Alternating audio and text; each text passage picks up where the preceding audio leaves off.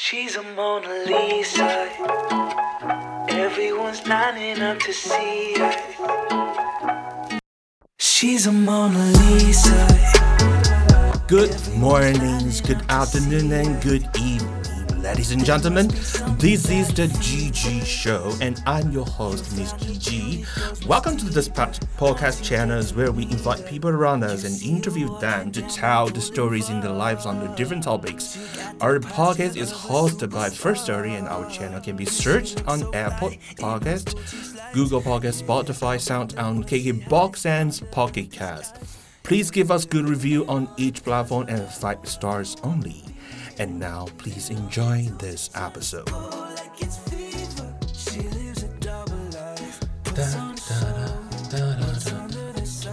好，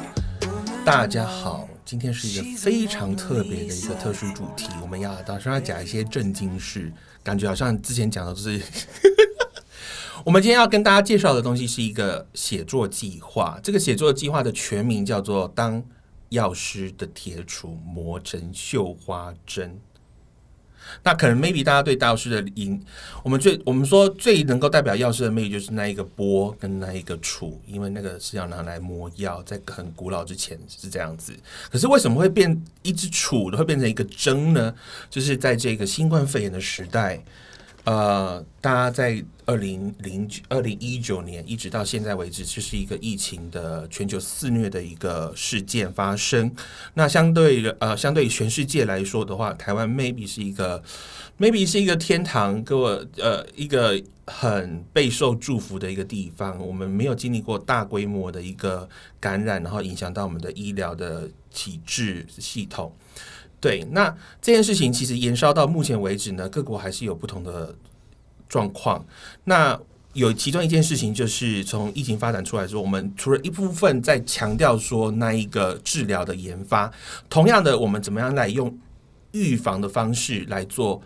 疫苗的研发这件事情，到目前这个时间点的时候，已经有很多不同选项的疫苗已经出来了。那很各呃各个国家也依据的不同的角度，开始 roll out 就是国家的一个疫苗的政策，要怎么让越多人的在没有感染之前，然后接受到这个预防的注射，然后让国家的人民具有呃群体免疫的这个效果，然后希望能够成功的来杜绝这个感染的散布。所以这个写作计划呢，最主要就是悲伤在这个主题之下，我们希望能够来探讨这件事情，就是如果药师可以参与到这个公共卫生事件里面的一个施打疫苗的角色。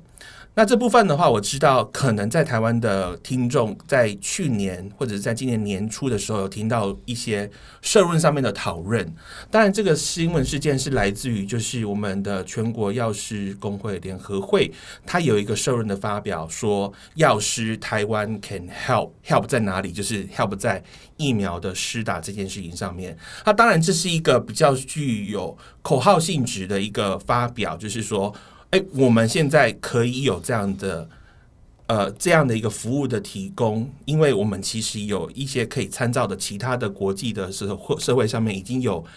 国家的药师已经可以在帮忙这件事情，因为已经有做好的规划。那是不是从这个时间开始，我们可以来想象一下，就是说，我们如果现在开始来做这个规划，是不是在药师在未来的某一个时间点的时候，可以有这样一个功能的发挥？不管是针对于疫苗的一个咨询，或者是针对于治疗的一个咨询，还有就是他们真的能够有这样的事情形发生的时候，一个民众来到社区药局，经过药师的咨询，然后得到了医师的处方之后，可以有接接受药师直接施打疫苗在这个病人身上这件事情发生。所以这个写作计划，我们是希望来做一个全民的沟通。其中当然就是我们主要的目标会针对于我们的药师主体或者是其他的医疗人员，我们要做的沟通就是说，我们希望能够透过这个写作的方式来跟大家介绍其他国家的药师已经在做什么样的事情，他们的不同的发展、不同的发展的背景、什么样的时空之下，让药师有这样的功能加入之后，对于公共卫生事件或者是一个国家的医疗的品质的维持。都有一个注意向上的一个角色。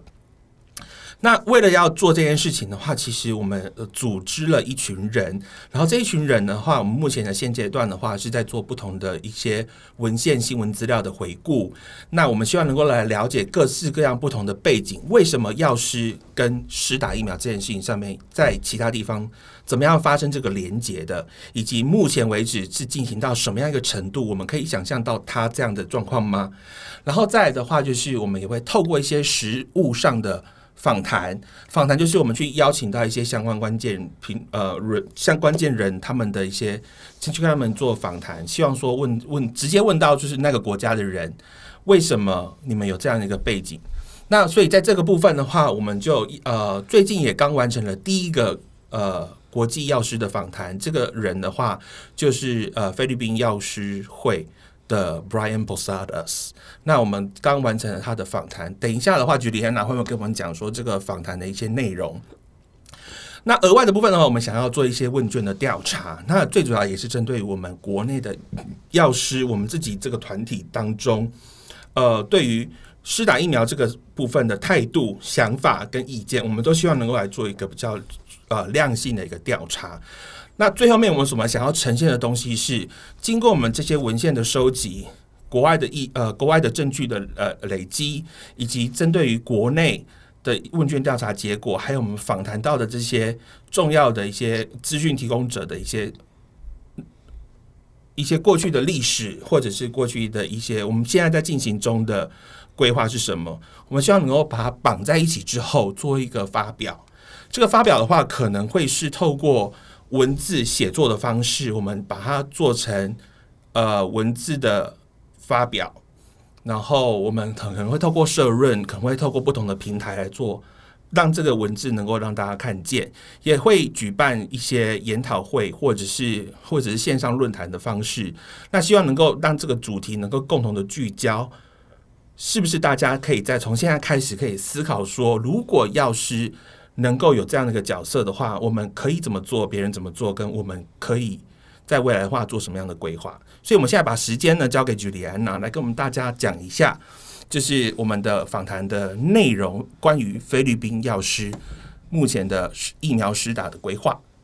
好，大家好，我是 Juliana。那现在跟大家分享一下我们就是嗯这一次访谈的一些内容的摘要。其实最一开始我们为什么会想要访谈菲律宾的药师呢？说来也巧，是在四月初的时候，呃，就是那个 Frank 他就分享了说，哎，菲律宾呃他们。发了一个公告，说呃，药师可以投入就是 COVID-19 的疫苗施打。那我刚好在三月底的时候有看到，就是一个呃认识的菲律宾友人，就是 PO 了他的一个就是证书，就是他通过了就是疫苗呃施打的这个证书这样子。所以我想说，哎，那很特别，想要就是呃邀请我这个朋友 Dan，就是来来跟我们分享一下现在目前菲律宾的状况。但因为很不幸，就是 Dan 的家人因为 COVID-19 的关系，然后过世了，相当不所以说他呃也没有办法，就是呃如约跟我们一起做一个线上的访谈。那就推荐了 Brian。那 Brian 其实，在我们以前在 TYPG 的年代，我们跟他有很多的联系。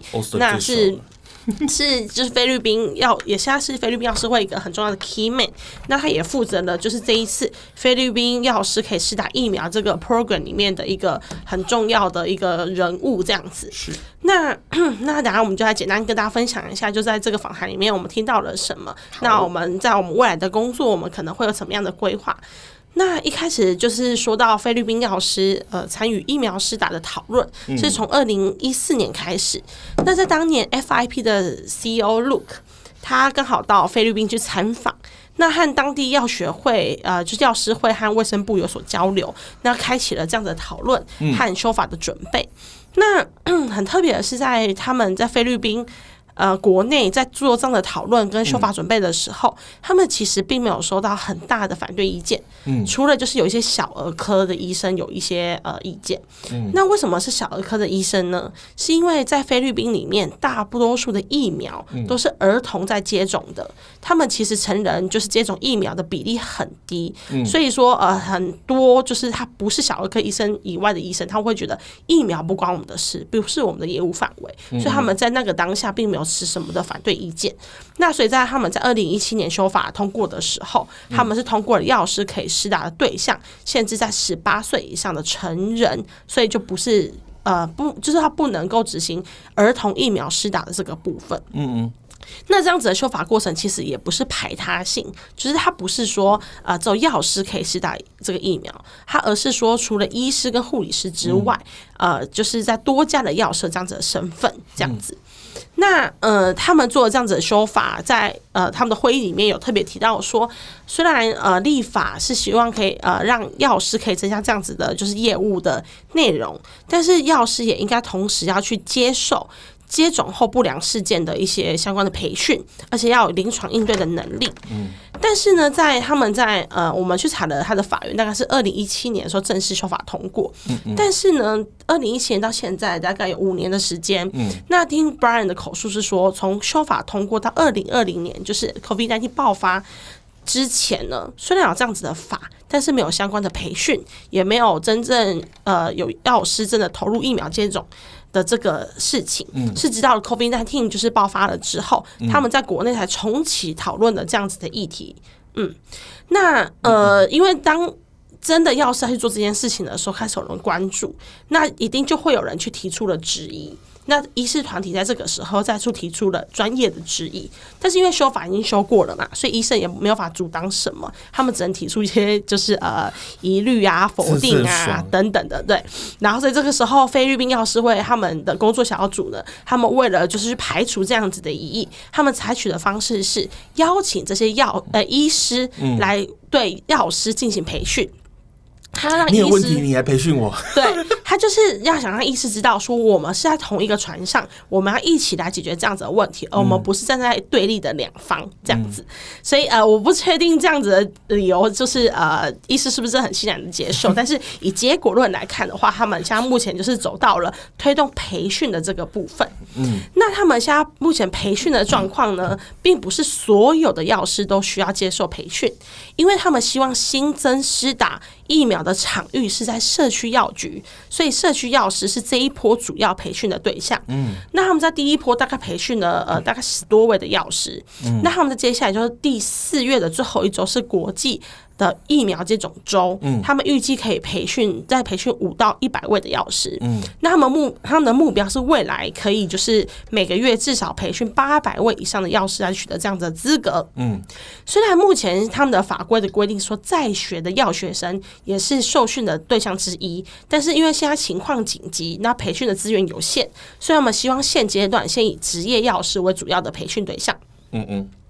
那目前那我他们现在开始有这些培训的课程，那请那要，但是他们要是实实实质上还没有真的去执行疫苗施打这件事情，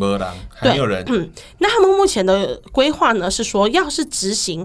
呃这个疫苗的施打呢，它其实最主要不是要呃首先的诉求，比如是他来去施打这个 COVID nineteen 的疫苗，嗯，他们是希望药师可以投入在 HPV 流感。或者是肺炎链球菌疫苗的这个部分施打，因为如果他们可以呃药师可以介入这部分的施打的话，那他们就可以减轻医疗院所去做成人预防接种的这个呃业务的 burden，那他们可以让这些医疗单位更使尽他们的全力去医治就是病人，所以说他们是希望就是药师可以来做这方面的就是人员的呃纾困。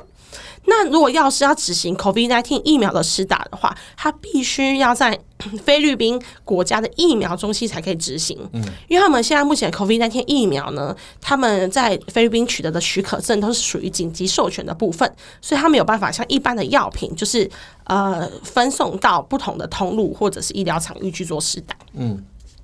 那因为其实呃，卫生部他们其实给菲律宾药师会有很多的压力，因为他们在今年度就是呃二零一二一年的七月左右呢，菲律宾预计会在到一批比较大量的疫苗，所以政府希望在那个之前呢，药师可以做好准备。嗯嗯，那要呃要菲律宾药师他们在去做这个就是倡议啊，或者是做这个修法还有培训的过程。之呃的过程当中，他们其实并不是只是对药师做培训，他们也做了很多不同呃不同资源的连接。嗯，那像譬如说像医师端的他们做连接是说，因为他们其实疫苗施打是必须要取得医师的处方，所以但考量现在疫情的状况，其实民众不想要到医疗院所去，而且医疗院所医医疗院所如果就是呃，他们现在也就是医疗的。他们医疗院所的 burden 也太大了，就是 loading 很大，所以说呢，他们像目前规划是使用线上的平台跟电话咨询的方式去取得取得电子处方，然后才让社区药局去做施打这样子。那在呃药师会跟社区药局端其实也有了一些沟通。那因为菲律宾很特别的是，他们有许多大型的连锁药局，所以在一开始初期的时候，这个疫苗工作小组呢，他就开始他就很聪明的选择就是社区呃连锁药局来去做沟通的主要对象。嗯那他们去提供了，因为一开始其实药局一定会不想要参加，因为他觉得是对增加了很多的业务。干我屁事！对，但是他们呢就提供了一些加拿大啊、美国啊跟澳洲执行经验，来鼓励这些连锁药局可以加入。那其实呢，就是这些药局基于一些可能商业的考量啊等等的，所以他们就也加入了就是这个呃团队。跟这个培训过程当中，但其实 Brian 也有提到说，说是说鼓励啦，但是也不得不，因为其实药师就是在药师法规定里面就有这样子的角色跟义务对，所以说药师也不得不在这个呃风头上就必须应该站出来，就是承担这个义务跟责任这样子。这个法到底有多重要？很重要。对，然后呢，另外呢，他们很特别，就是因为他很聪明的是，他们也去和那个菲律宾的疫苗基金会，嗯就是他们的一个 foundation，就是呢去做了一个合作关系。因为这个基金会呢，它是在菲律宾是非常有影响力的组织，它也负责了全国性的疫苗。全国性疫苗不良事件的一些管理，那他们跟这样子的团体合作呢，就可以得到外界更多的支持，非常的厉害。这样子，他们真的是很长袖善舞哈。对我也觉得可以再再的看到，就是菲律宾药师会的政治实力。那呃，至于就是大家会想知道说，那到底呃药师他参与这样子的意愿呢？就药师他有想不想要投入疫苗施打的这个意愿？那其实 Brian 在访谈中有提到说呃，其实药师在疫苗中可以扮演的角色，除了我们知道的注射者就 vaccinator 之外，其实 facilitator 跟 educator 是一样重要的事情。那特别是他觉得，虽然说呃，你要做一个就是监督者或者是一个注射者的角色，是需要经过培训，需要一点时间，呃，才有办法走到之间，呃，才可以扮演好这样的角色。但是至少在现阶段的药师，他可以在他呃工作场域扮演好 educator 的角色，嗯，他可以去对民众去做一些基本的，就是呃对防疫政策啊，或者是疫苗的的，就是一些宣导。然后跟对。咨询这样子，他有提到说，特别是现在，其实菲律宾的民众对于政府是相当不信任的，不管是对于他们的政策也好，或者他们提供的 China 疫苗也好。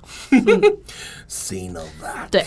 那另外就是说，嗯，刚刚有提到就是药师施打的意愿嘛，对不对？就是药师参与疫苗施打的？的状况。他说，其实除了我们刚刚提到的法规规定之外，那他们像菲律宾 COVID-19 的疫情其实是非常严重，那医疗体系其实是不堪负荷的状况下他说他们现在如果要就医啊，大概等五天以上的时间。那如果他或者是他可能要花更长的车程的时间，譬如四到五小时的时间到。